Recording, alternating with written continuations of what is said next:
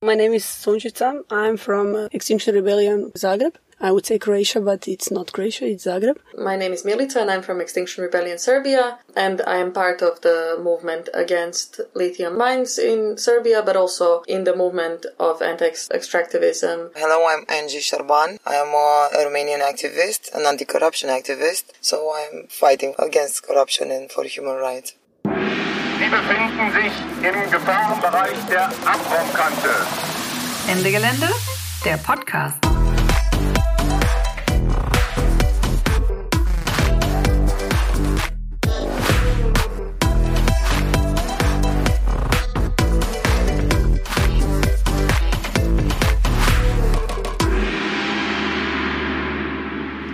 Herzlich willkommen zu einer neuen Folge des Ende Gelände Podcast. Diesmal mit Stimmen vom Balkan. Dies ist die deutsche Übersetzung von der ganzen Folge und von den Interviews, die wir auf Englisch geführt haben. Wenn ihr das Original lieber hören wollt, dann findet ihr es in der Podcast-Mediathek eures Vertrauens auch die englische Version. Wir haben diesmal ausnahmsweise auch eine englische, englischsprachige Folge gemacht. Die Folge gibt's doppelt, einmal auf Deutsch und einmal auf Englisch. Und genau, ihr habt äh, schon im Intro gehört, einige Stimmen vom Balkan. Wir hatten das große Glück, dass wir sie quasi einsammeln konnten auf dem äh, Klimacamp in Kroatien, was wir besucht haben, als Teil von Lumi und Lara on Tour. Ja, und vielleicht, ja, und es ist schon sehr, also uns auch sehr wichtig zu sagen, über jede dieser Personen und über die Bewegungen, die dahinter stehen Über und jedes dann Land. über jedes Land und dann noch über die anderen Leute aus noch anderen Ländern, mit denen wir jetzt keine Interviews gemacht haben. Über alle hätte man jeweils eine Serie von Episoden machen können. Das, äh, ja, wir sind vorgestern aus Kroatien wieder weggefahren und die anderen Leute sind auch wieder nach Hause gefahren. Dementsprechend konnten wir das nicht machen und haben aber gedacht, Wir dachten lieber ein bisschen als gar nichts. Genau, deswegen kleine Einblicke in die Struggles in Kroatien, Serbien und Rumänien. Genau, und das war schon auch ein wichtiger Punkt zu sehen oder auch als wir mit den Leuten dort im, auf dem Klimacamp gesprochen haben, dass sie schon auch das Gefühl hatten, hey, ihr westeuropäischen Leute, also erstmal waren auch sehr wenige aus westeuropäischen Ländern überhaupt bei dem Klimacamp in Kroatien, aber auch so, ihr wisst doch gar nichts über unsere Länder, ihr wisst doch irgendwie, ihr guckt gar nicht auf uns, ihr seht uns gar nicht so richtig, ihr nehmt uns gar nicht richtig ernst und Ihr wisst vielleicht gar nicht, dass es uns gibt oder wie die Hauptstadt heißt. Ja, genau, also dass man so das Land noch so zuordnen konnte und dann, aber dass Leute sozusagen wirklich das Gefühl haben, sie müssten nochmal so nachfragen, hier weißt du überhaupt, was das ist, wenn ich sage, ich komme aus Bukarest oder so. Und das, das ist ja eigentlich auch alles eine Form von ko- neokolonialer Ausbeutungsstrukturen sind aus sozusagen reicheren EU-Ländern von zu diesen Balkanländern. Und dieses, wir gucken dahin und wir geben diesen Menschen eine Stimme, ja Teil ist von, das so aufzubrechen. Dazu soll diese Podcast-Folge einen aller, allerersten kleinen Beitrag leisten. dachten Genau. wir. Und viele von den OrganizerInnen waren tatsächlich in Hamburg äh, dieses Jahr bei, Anders als wir. bei Ende Gelände, anders als wir. Und ähm, manche haben es schon auch vermisst, dass in dem ganzen antikolonialen Diskurs wir, also sie, sie kritisieren nicht, dass wir über die kolonialen Strukturen reden, sondern das finden sie ja schon auch gut, aber dass wir quasi die Beziehung zwischen äh, Mittel- und Westeuropa zu Südosteuropa völlig außen vor lassen, war schon auch eine Kritik, der wir hier jetzt hoffentlich anfänglich begegnen können. Genau, aber nochmal kurz zurück versetzt zu dem Setting. Also wir waren auf diesem Klimacamp an der Adria, könnte man es vielleicht übersetzen, Adriatic Climate Camp. Auf dieser wunderschönen Insel Kirk. Kirk, genau, Kirk, gehört zu Kroatien. Und ähm, da gab es eben dieses Klimacamp und es gab eine Aktion, das war das erste Klimacamp in Kroatien und das war die erste Ende Gelände-Style Aktion des zivilen Ungehorsams gegen ein LNG-Terminal, was da auf dieser eigentlich sehr schönen Insel sehr hässlich hingebaut wurde, so schwimmende LNG-Schiffe, was jetzt noch weiter ausgebaut werden soll.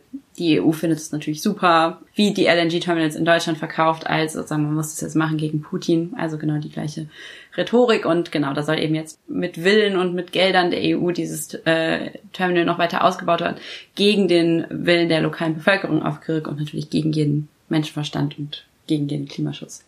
Und dagegen haben wir äh, genau eine Protestaktion gemacht oder wir haben Wir haben, uns, wir haben uns beteiligt. Wir haben uns beteiligt. Und dann war es aber eben auch schön zu sehen, wie sehr dieses Klimacamp so ein Treffpunkt war für Umwelt- und KlimaaktivistInnen aus den unterschiedlichen Balkanländern. Genau, und da vielleicht als um den äh, Term Balkan noch kurz einzuordnen. Balkan haben wir im Internet recherchiert, das bulgarische Wort für Berg, aber das wusste Lumi sogar schon. Es wurde im 19. Jahrhundert eigentlich von so West, ich glaube, es war sogar ein Deutscher, aber auf jeden Fall westeuropäischen Geografen angefangen zu benutzen, um quasi die ganze Region zu beschreiben und das so alles in einen Topf zu werfen. Deshalb haben wir die Leute aus den Balkan Countries eben auch gefragt, so wie steht ihr zu diesem zu diesem Begriff? Und die eine aus Kroatien, ähm, mit der wir dazu geredet haben, hat schon gesagt, dass es in Kroatien mindestens ähm, so ein Wort, was schon auch manchmal so abwertend benutzt wird. Ähm, Also so, du bist voll Balkan ist eher so, du bist rückständig mäßig. ja, hast du keine Tischmanieren oder so blöde Sachen. Ja. Aber vor allem äh, Stefania ähm, Aus Rumänien. genau eher so nochmal zehn Jahre jünger als wir, war so, nee, wir reclaimen uns den, diesen Begriff auch und wir nennen uns selbst auch die Balkan People, eben in diesem Wissen, dass es aus westeuropäischer Perspektive oft auch so ein bisschen abwertend, ja, mit diesem neokolonialen Aspekt sozusagen benutzt wird das Wort, aber eben sich das auch wieder aneignen und damit ja auch auf eine gemeinsame Geschichte und Form von Unterdrückungserfahrung auch sich beziehen und Ja. darüber eben auch eine Verbundenheit zwischen verschiedenen Ländern aus dieser Balkanregion herzustellen. Genau. Aber natürlich sind alle Länder total unterschiedlich, auch also in Größe, in Geografie, manche sind am Meer, manche, manche sind Berge. in der EU, manche nicht. Ja. Kroatien kriegt jetzt den Euro, keine Ahnung. Also es gibt ganz unterschiedlich auch ökonomische und sehr konkrete, Unterschiede. ja. Ja. Aber zurück zum Klimacamp.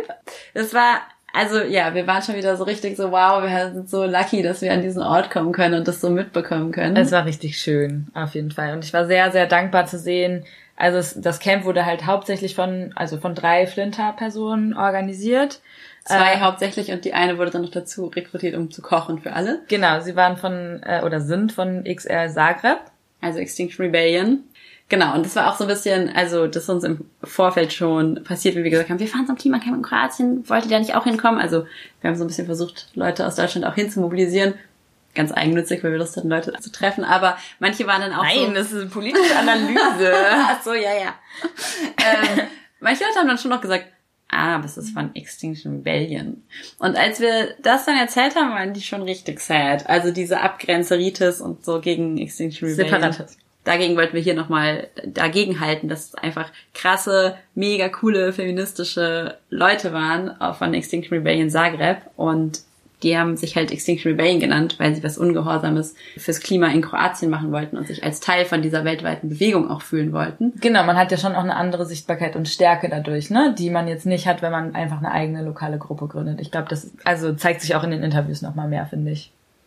Genau, also hier nochmal ein Shoutout gegen, gegen XR-Stereotypes. Und wir freuen uns natürlich besonders, dass wir jetzt endlich, nachdem wir äh, die letzten beiden Folgen nur Interviews mit Männern euch präsentieren konnten, also wir freuen uns natürlich.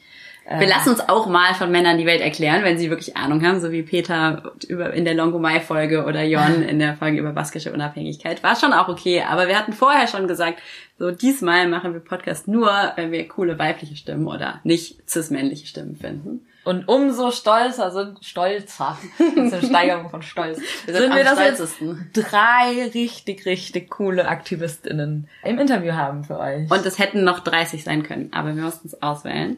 Genau, und die erste ist Chichi, Gigi ist aus äh, von XR in Zagreb. besagter coolen Klimagruppe in Kroatien. Und sie ist eine der HauptorganisatorInnen von dem Camp gewesen. Und mit ihr haben wir über die Motivation gesprochen, das Camp zu organisieren und über die Aktion gegen LNG und was da so alles hintersteckt.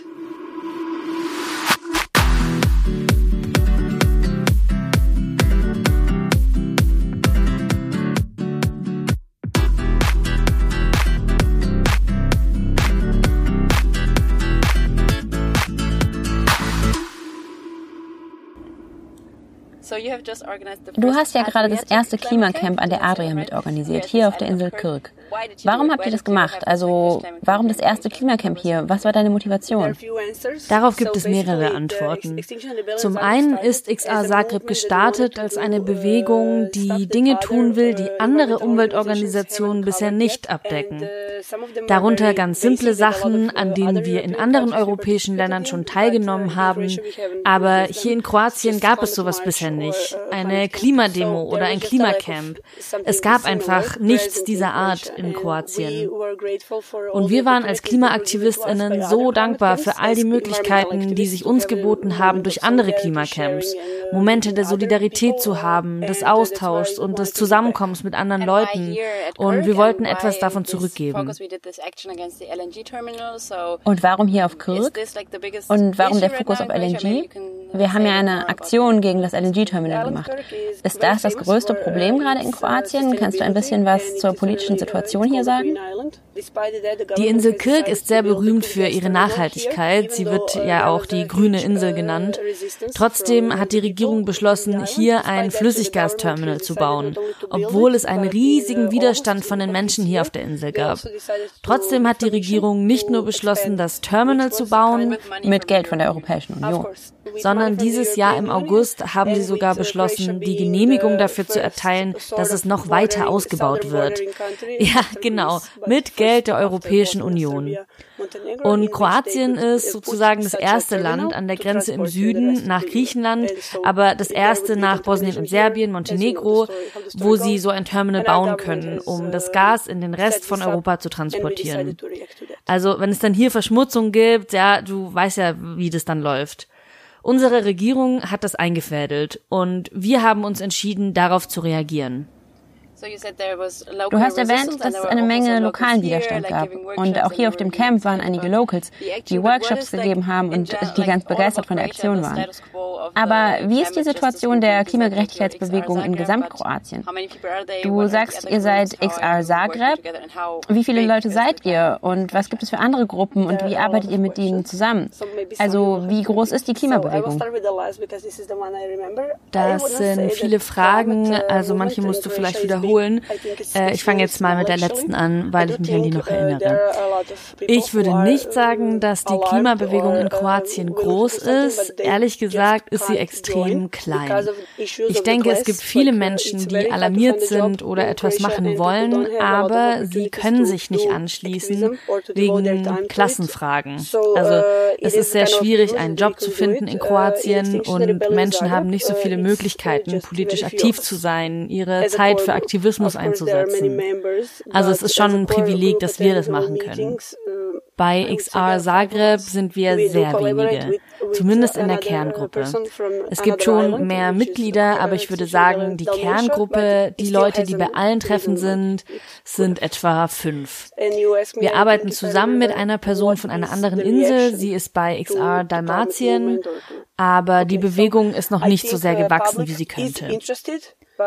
Und wenn ich mich richtig uh, erinnere, hast du noch also gefragt, was die Reaktionen auf die Klimabewegung sind, richtig?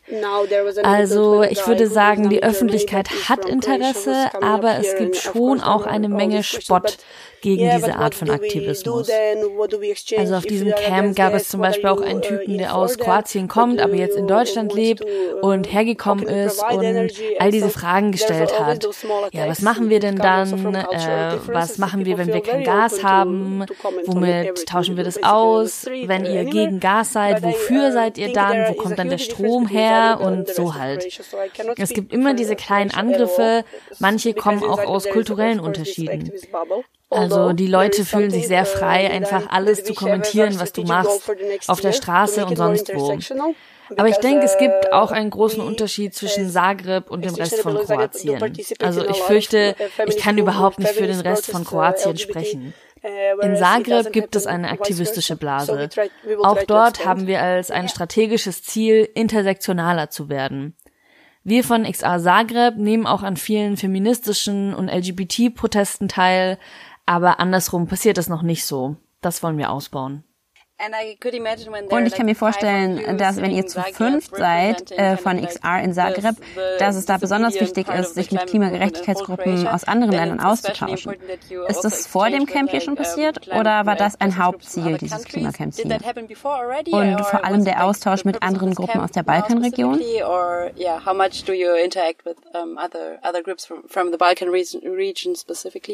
Maybe? Ich würde sagen, wir haben da nicht so viele Kapazitäten bisher, auch wenn es nach wie vor viel Austausch gibt. Wir reisen hin und her zwischen Belgrad und Zagreb und Sarajevo. Wir sind in Kontakt mit Extinction Rebellion Serbien und sie haben uns hier unterstützt, als wir unsere erste Demo organisiert haben. Vor einem Jahr war das. Und natürlich versuchen wir auch, sie zu unterstützen. Aber es ist was anderes, Aktivistin in Serbien zu sein, als in Kroatien. Es ist ein bisschen gefährlicher, dorthin zu gehen. Deshalb sind viele unserer Mitglieder ein bisschen zögerlich, dorthin zu fahren, auch wenn wir ihren Kampf natürlich unterstützen und wir wollen auch vor Ort sein. Ich glaube, es war auch super wichtig für uns, dass wir hier diese Verbindungen knüpfen konnten zu anderen Kämpfen und einfach diese großartige Energie des Widerstands zu spüren. Aber ich wollte noch was zur letzten Frage sagen, weil ich glaube, ich war ein bisschen zu negativ in Bezug auf die Frage nach dem Status der Klimabewegung in Kroatien bzw. in Zagreb. Also ich denke, wir haben dort eigentlich eine sehr gute Zusammenarbeit mit Greenpeace und mit Green Action. Das ist die größte Umweltorganisation in Zagreb. Ihre Ziele sind ein bisschen anders als unsere, aber wir arbeiten zusammen. Sie stellen uns Platz zur Verfügung und Unterstützung und unsere Arbeit greift oft ineinander.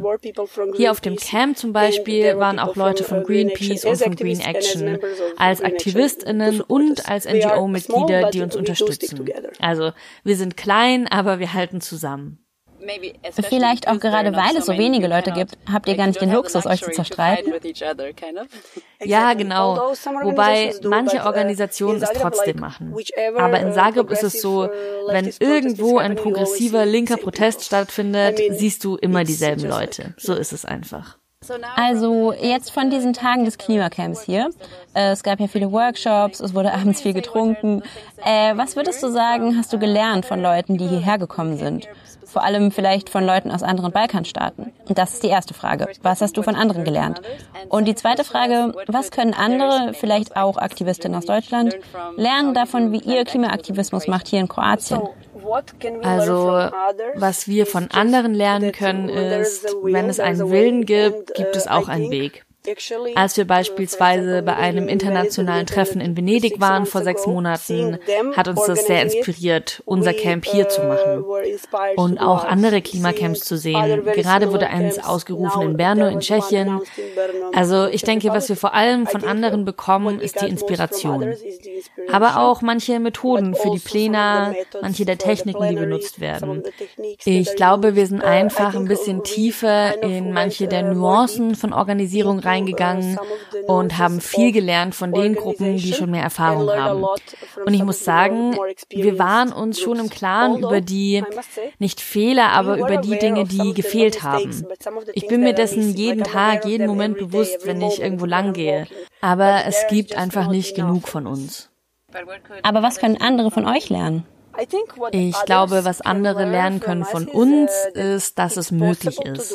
Es ist möglich, es zu schaffen, wenn du freundlich genug bist und wenn du flexibel genug bist. Es muss halt alles organisiert werden. Es war zum Beispiel extrem viel Arbeit, den ganzen rechtlichen Teil rund um die Aktion vorzubereiten.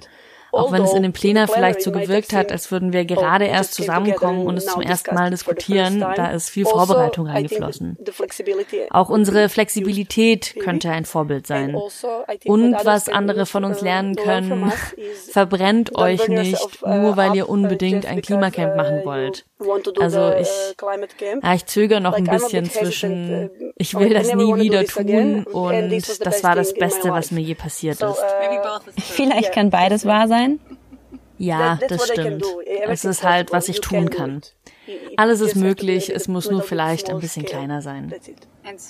Und vergleichsweise kleine Dinge können einen Unterschied machen. Ja. Denn wenn ihr dieses Camp hier nicht gemacht hättet, dann hätte es ja keinen Treffpunkt gegeben für all die verschiedenen Leute aus Balkanländern in diesem Sommer. Ja, wir sind nur ein bisschen traurig, dass Leute aus Bosnien nicht teilnehmen konnten. Wir haben dort eine großartige und sehr inspirierende Bewegung, um ihr Wasser zu schützen. Das sind dort äh, Frauen, die die Flüsse beschützen tatsächlich. Wir hätten es richtig toll gefunden, wenn sie auch gekommen wären. Aber ja, ich glaube, nächstes Jahr wird es noch größer und besser. Aber vielleicht musst du es nächstes Mal nicht organisieren, weil jetzt ja andere Leute inspiriert worden sind von eurem Klimacamp und die können es dann machen. Ja, jetzt wo sie gesehen haben, dass wir es können, können sie es ja wohl auch.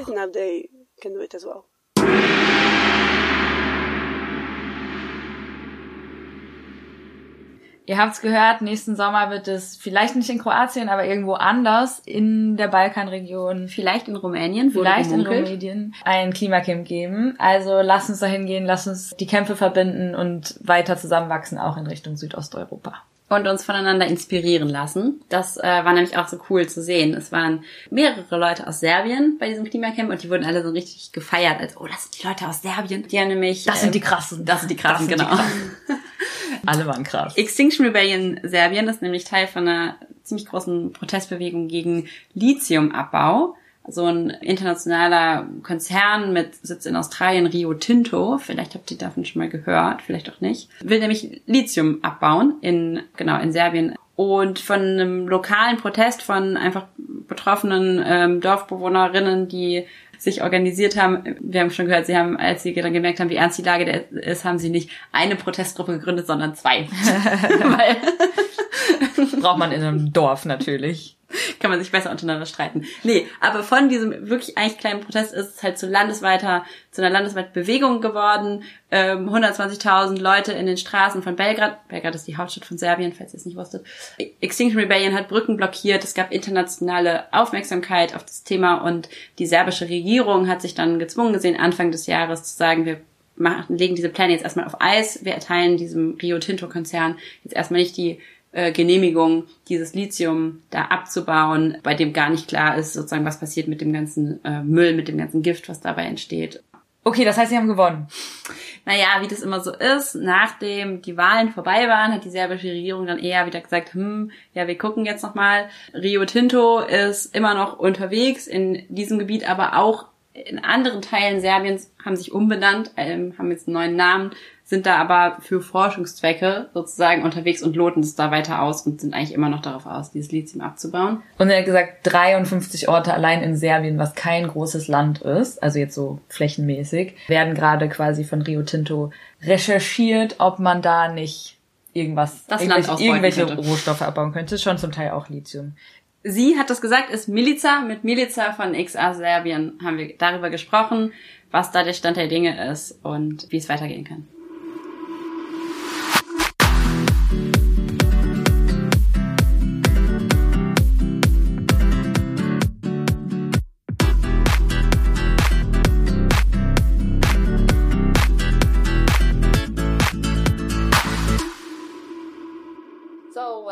Melissa, to our podcast. Hi Milica, herzlich willkommen im Ende Gelände Podcast.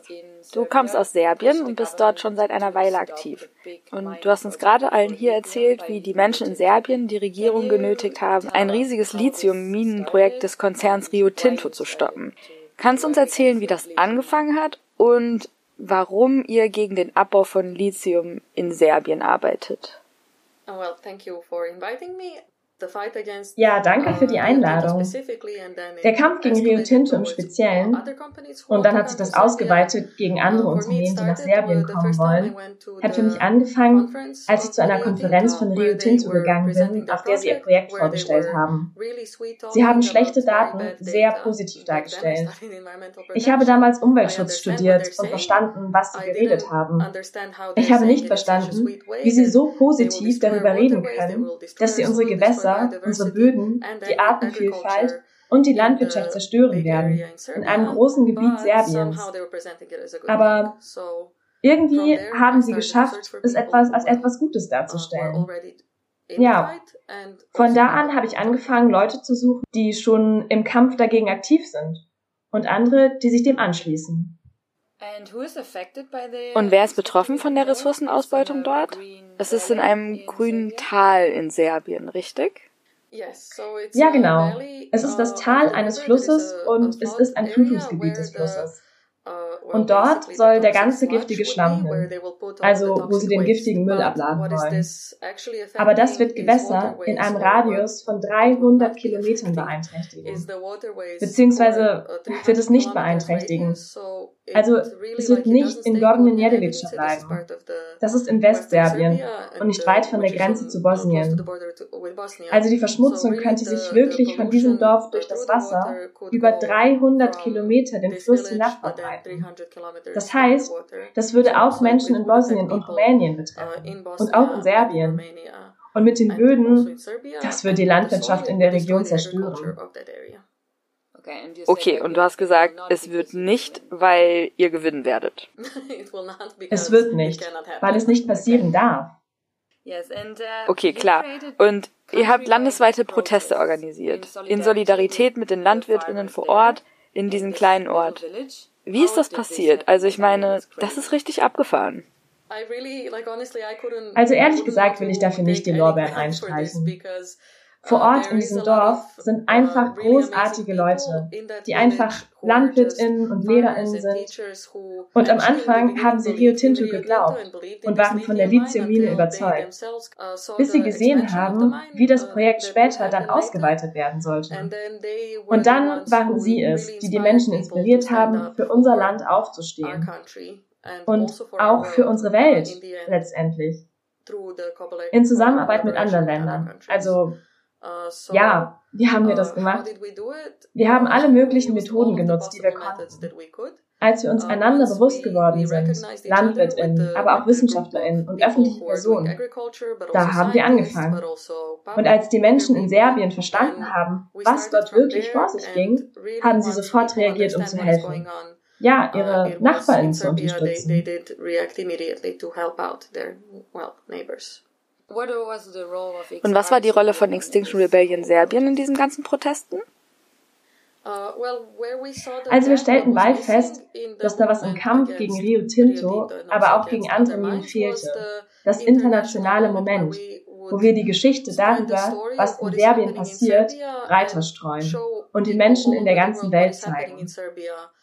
Wie wir kämpfen und schließlich auch, wie wir Siege erringen. XR hat da tatsächlich sehr geholfen, weil es eine große Bewegung ist und so die Nachrichten gut verbreiten konnte.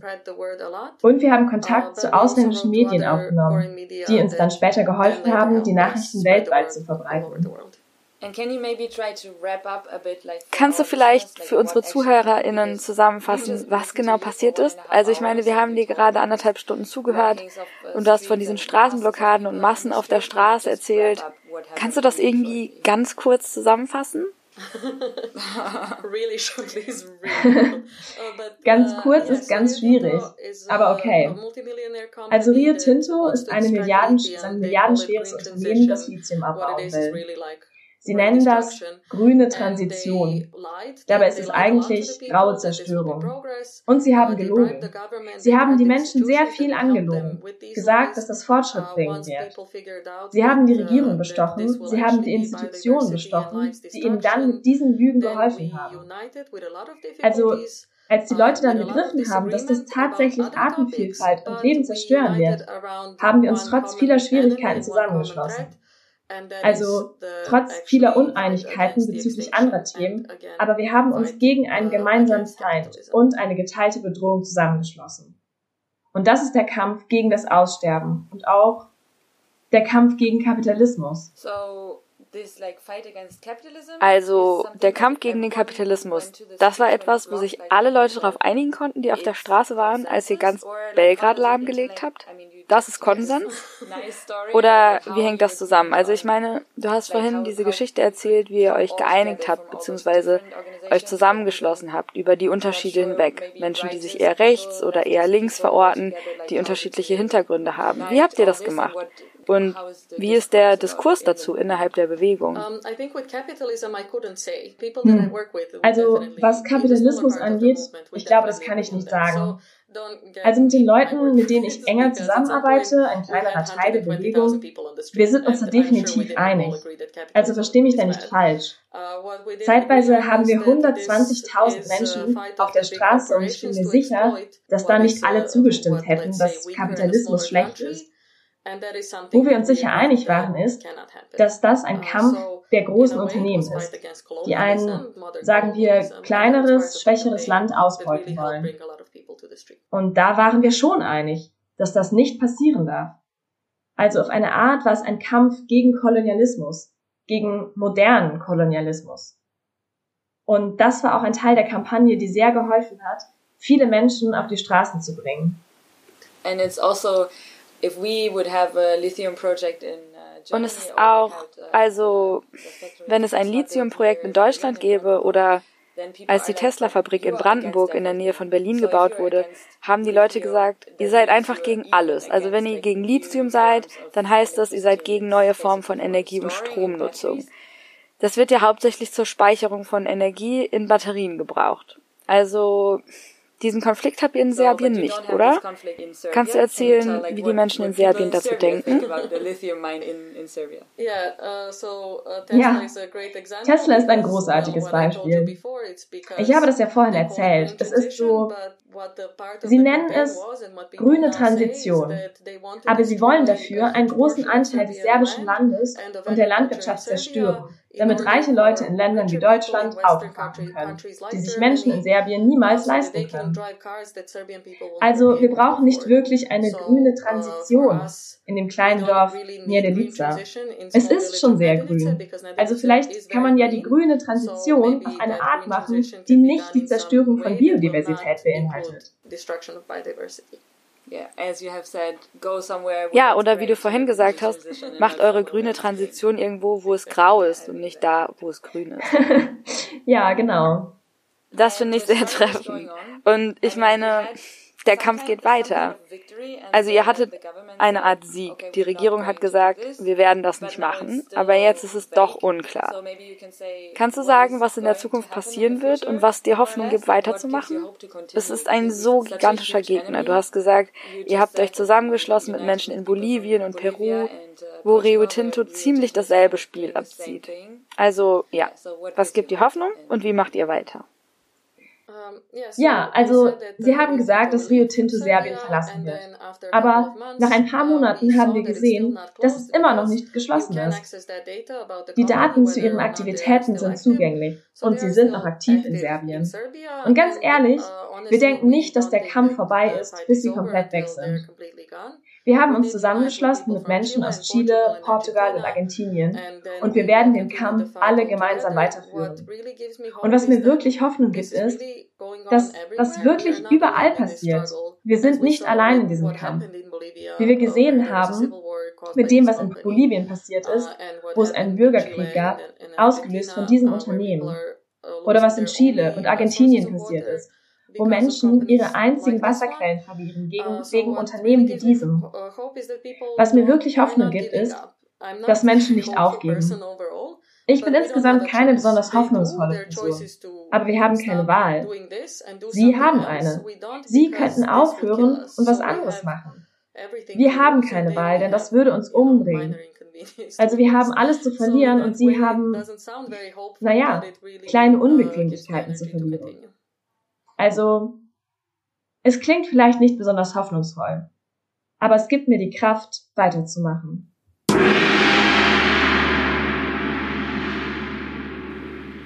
Okay, also ehrlich gesagt weiß ich gar nicht. Bei so kraftvollen, inspirierenden Worten kann man nichts zu sagen, ne? Wir gehen jetzt deshalb einfach mal sprachlos, sprachlos und begeistert, gehen wir deshalb jetzt einfach mal weiter nach Rumänien.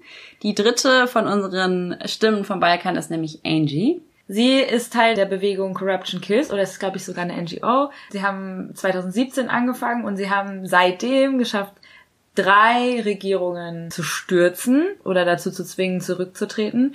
Und Zwischenzeitlich waren landesweit bis zu 600.000 Menschen auf der Straße gegen diese Regierung. Genau, und Angie war eine der Menschen, die das organisiert haben, diese Proteste übers Internet. Genau, vor allem übers Internet. Wir haben nämlich gelernt, dass es in Rumänien sehr viel bessere Internetverbindung gibt als wahrscheinlich in den allermeisten Teilen Deutschlands. Und auf dem Camp hat Lara Angie dazu ausgefragt, wie das alles so groß werden konnte, wie das funktioniert hat und auch, wie die Beziehungen zur Klimabewegung sind.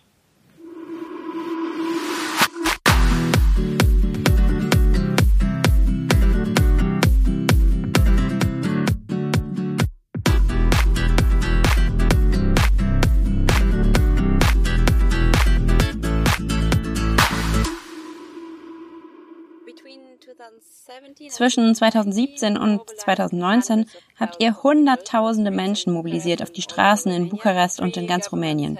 Drei Regierungen mussten zurücktreten wegen der Proteste. Wie war das möglich? Wie habt ihr das gemacht? Also zunächst haben sie versucht, Korruption per Regierungserlass zu legalisieren. Und die Menschen waren mega wütend, weil Korruption war da ja schon quasi endemisch in Rumänien. Und dann verabschieden sie ein Gesetz, um Korruption zu legalisieren. Also wenn du zum Beispiel öffentlicher Beamter bist, kannst du so bis zu 50.000 Euro stehlen und damit durchkommen. Deshalb haben die Leute gesagt, ihr wollt uns doch verarschen. Das könnt ihr wirklich nicht machen. Das wird uns zu einer Autokratie machen. Denn sie haben ja versucht, das juristische System zu verändern. Und das war der erste Schritt. Also die Leute waren wütend. Aber es waren noch nicht so viele in der ersten Nacht. Tatsächlich haben sie das Gesetz um Mitternacht verabschiedet am 31. Januar 2017. Und wahrscheinlich hat das die Leute am meisten aufgeregt wenn die Regierung mitten in der Nacht quasi ein Verbrechen begeht, da waren Emotionen im Spiel. Und wir haben die Wut gesehen. Und dann haben wir quasi ein bisschen nachgeholfen und unterstützt für Proteste.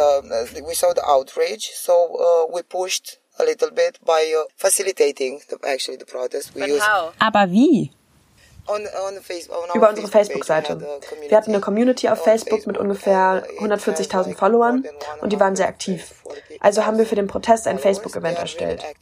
In der ersten Nacht waren es, waren es waren etwa 5000 Menschen da und für den zweiten Tag haben wir auch ein Event erstellt und da waren dann mehr als 125.000 Menschen auf der Straße. Und von da an ist es gewachsen.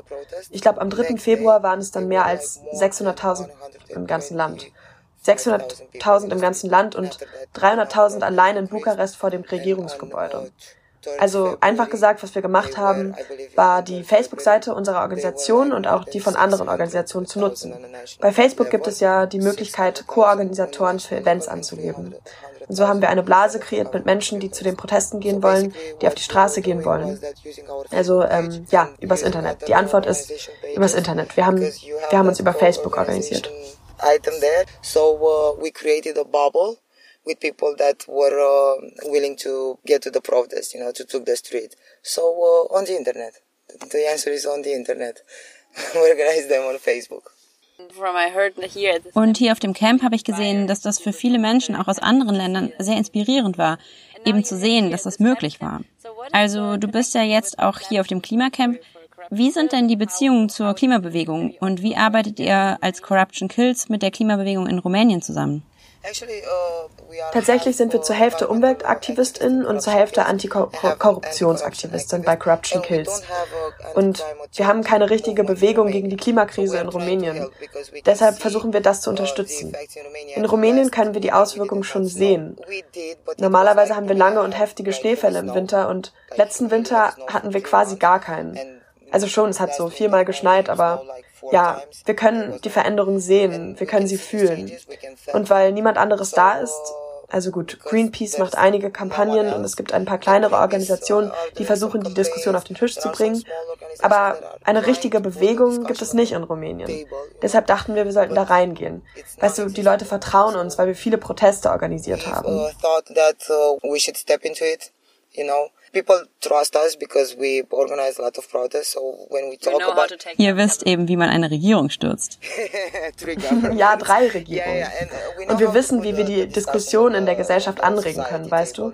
Also ja, vielleicht sollten wir das machen. Deshalb sind wir hier, weil wir darüber sprechen uh, wollen. Und in Rumänien sprechen wir nicht darüber. Wir haben große Probleme mit Abholzung von Wäldern. Die gehen auch in den Urwald, kein Scherz. Da gibt es große Probleme uh, went into the virgin forest too, and I'm not joking. We have a lot of issues there because. In welchem Wald?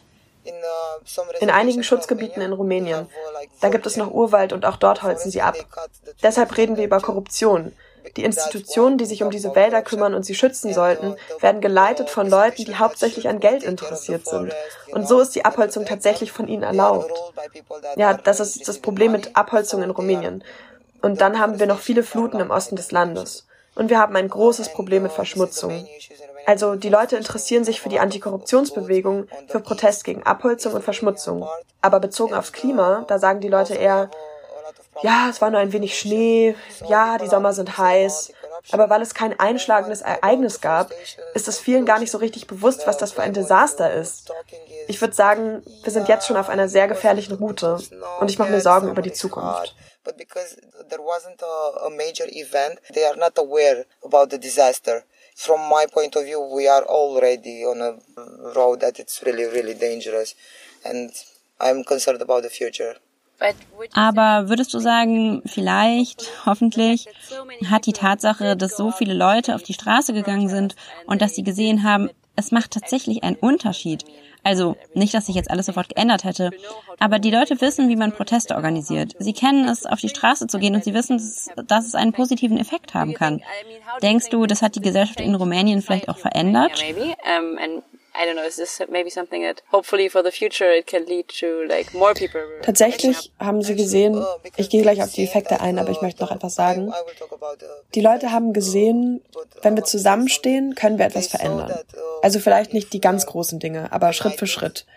Und tatsächlich hatten wir eine Fridays for Future Bewegung in Rumänien 2019. Die war großartig, ist beständig gewachsen.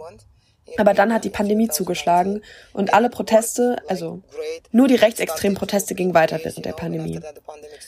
Und jetzt leben wir in diesem Paradox. Wir haben protestiert, wir haben etwas erreicht, wir haben Interesse an der Politik geweckt.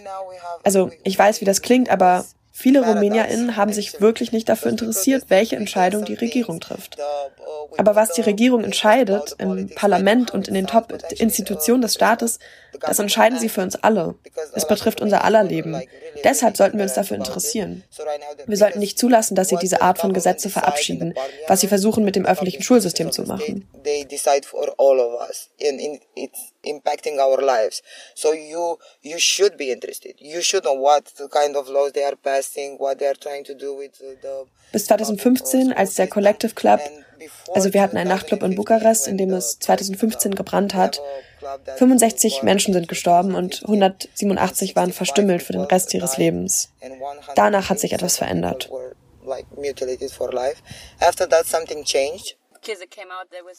Weil sich herausgestellt hat, dass es schlecht konstruiert war und dass Korruption involviert war, richtig? Tatsächlich war das ein Gebäude, das 500 Leute aufnehmen konnte, aber es gab nur eine Tür. Und alle sind in dieser einen Tür stecken geblieben. Deshalb sind sie gestorben. Und das war nicht die einzige Sache. Das war möglich, weil der Bürgermeister ihnen die Erlaubnis gegeben hat, den Laden so laufen zu lassen. Sie hätten vier Türen haben sollen, vier Ausgänge für Notfallsituationen wie diese. Aber der Bürgermeister hat ihnen die Erlaubnis gegeben, weil er geschmiert wurde. Jetzt ist er im Gefängnis für sechs Jahre dafür und die Leute haben angefangen zu verstehen. Und was ich auch noch sagen will, 187 Leute waren nur, haben nur verkrüppelt überlebt, weil die rumänische Verwaltung uns gesagt hat, wir haben alles, was wir brauchen. Wir müssen verletzte Menschen nicht ins Ausland schicken, damit sie medizinisch versorgt werden. Wir haben alles hier, was wir brauchen an medizinischem Equipment. Und tatsächlich hatten wir Desinfektionsmittel, das bestand zu 20 Prozent aus Desinfektionsmittel und zu 80 Prozent war es fucking Wasser. Und unsere Krankenhäuser sind voller Keime. 20% it was sanitizer and 80% it was fucking water. Also, wenn du mit einem Problem in ein Krankenhaus gegangen bist, bist du mit einem anderen zurückgekommen. Und das war in your face zu diesem Zeitpunkt. Es war so richtig offensichtlich, dass sie... Dass sie lügen. Exakt. Und daraufhin haben Leute angefangen, sich mehr an Protesten zu beteiligen, an Kampagnen. Es gab eine engagiertere Zivilgesellschaft. Also was sich dadurch verändert hat nach dem Brand im Collective Club war, dass so viele Menschen auf die Straße gegangen sind. Mehr als 600.000. Es war unglaublich. Und viele davon sind jetzt involviert in Organisationen wie, äh, die versuchen auf lokaler Ebene etwas zu verändern. Also es ist nicht der große Wandel im Sinne von Rumänien ist jetzt reich und alle sind cool und jede und jeder kann sich alles leisten. Nicht, also so ist es nicht. Aber was sich geändert hat, ist die Mentalität. Die Mentalität der Menschen. Sie sind nicht mehr ignorant. Also viele sind es nicht mehr. Sie sind bereit, sich ehrenamtlich zu engagieren für verschiedene Ziele. Sie ziehen sich nicht zurück, wenn Weißt du, wir haben dieses System, das mit Bestechung funktioniert und faktisch ist es so.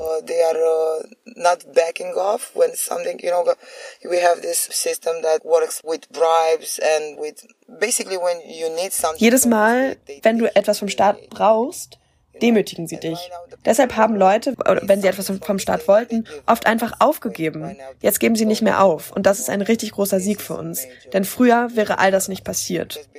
Und früher sind viele Leute einfach ausgewandert, weil sie es sich nicht leisten konnten, hier zu leben und die staatlichen Institutionen uns demütigen. Rumänien hat acht Millionen Menschen, die in anderen Ländern leben. Und diese acht Millionen sind die aktiven Leute, die jungen Leute, die arbeiten, die Fachleute. Und es hält uns davon ab, nach vorne zu gehen wir wollen uns, wir wollen uns wirklich weiterentwickeln, aber es ist wirklich schwierig, wenn wir nicht genug Leute dafür haben. It's stopping us from going further. You know, we want, we want to progress, but right now it's really difficult because we don't have enough people to do it. Aber hast du Hoffnung für die Zukunft, eben wegen der Veränderungen, die in der Gesellschaft passiert sind? Also wenn es darum geht, gegen die Klimakrise vorzugehen, aber auch ganz allgemein für die rumänische Gesellschaft? Schon Hoffnung. Ich bin Idealistin. Optimistin wäre ein bisschen zu. Ja, aber ich bin Idealistin. Ich glaube schon, dass die Zukunft besser sein wird. Denn nachdem wir Mitglied der EU geworden sind, 2007, haben sich viele Dinge geändert. Das hat uns geholfen. Und es gab eine, einige spezielle Antikorruptionskämpfe. Viele Dinge sind passiert, die Leuten geholfen haben, einen anderen Weg zu sehen, mehr zu wollen. Also jeder Schritt, jede Sache, die passiert ist, hat uns geholfen, nach vorne zu kommen. Also ich bin schon ein bisschen optimistisch, was die Zukunft angeht. Every, every event that happened helped us to uh, moving forward. So I'm a little bit uh, uh, optimistic for the future, but in the same time I'm really. Gleichzeitig bin ich sehr besorgt, dass die extreme Rechte auch in Rumänien stärker wird. In der letzten Umfrage hatten sie 20 Prozent. Und die Sozialistische Partei, die nicht aus SozialistInnen besteht, weißt du, das sind nur Diebe, hat 32 Prozent. Das macht also 52 Prozent, eine Regierungsmehrheit. Und stellt euch bloß mal eine Regierung vor, die nur aus DeepIn und Rechtsextremen besteht. Das ist meine Angst für die Zukunft.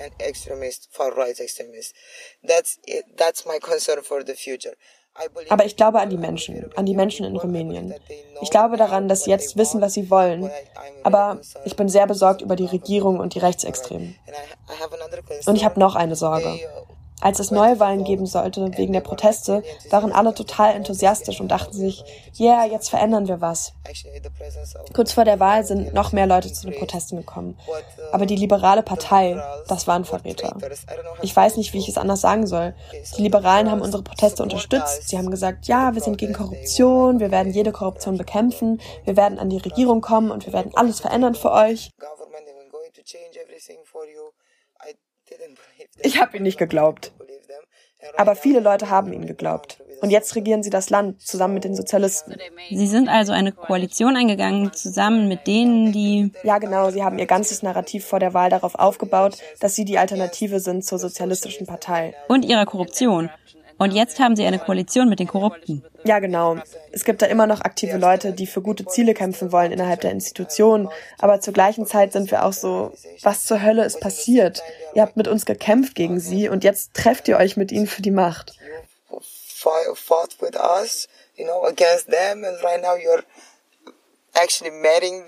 Also ich wiederhole es nochmal. Ich glaube an die Menschen, aber ich glaube nicht an unser politisches System.